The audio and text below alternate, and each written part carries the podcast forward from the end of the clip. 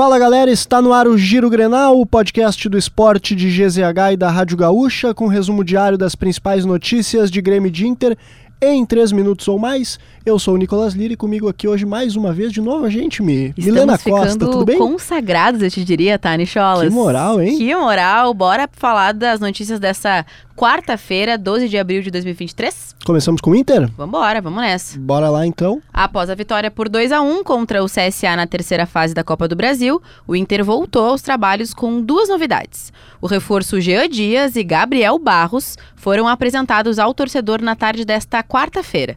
Vindos de Caxias e Ituano, respectivamente, os dois chegam como alternativas ao setor ofensivo de Mano Menezes. E falando no treinador, ele deve ter problemas para escalar o time na partida contra o Fortaleza na estreia do Brasileirão.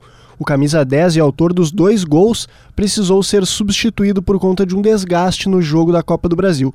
Outra ausência praticamente certa é a de Maurício, que tem um desconforto no quadril. A partida acontece nesse sábado, às seis e meia da tarde, na Arena Castelão. Mas é isso, né? Como todo torcedor colorado pensa, aconteceu alguma coisa com o Patrick, chega Complicado, a dar palpitação hein? no coração, né? Não tem um substituto direto. Mas, bora falar de Grêmio agora, né? Já que o Grêmio tá em Natal para a disputa do jogo de ida da terceira fase da Copa do Brasil contra o ABC. O tricolor chega sem Soares e sem Carbajo, preservados do jogo. No entanto, Natan, recém-apresentado, integra a delegação. Para utilizá-lo, Renato ainda precisa que o nome do jogador seja publicado no bid da CBF. O confronto acontecerá na quinta-feira, às nove e meia da noite, no estádio Frasqueirão. E o Grêmio que apresentou seu novo uniforme para a sequência da temporada 2023. Os modelos foram atletas das equipes masculina e feminina. Uma adaptação do hino escrito por Lupicínio Rodrigues está destacada em uma etiqueta na parte da gola e também há uma menção aos 120 anos do clube. A venda do novo uniforme começa nesta quinta-feira nos canais digitais e nas lojas oficiais do Grêmio.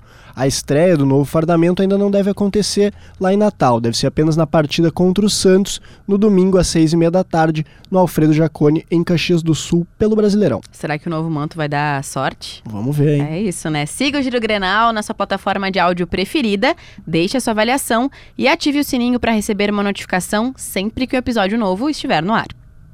A produção é de Nicolas Lira, eu sempre esqueço quando é ele mesmo que produz, ele mesmo que fala. A técnica e edição de áudio é de Pietro Pezzi. E ó, arroba esportesgzh nas redes sociais, nos siga, estamos no Twitter, Instagram, TikTok, em todos os lugares. Sempre importante essa divulgação, né? É isso, né? Eu, eu reforço, eu gosto de vir aqui para reforçar, entendeu? Justo, justo.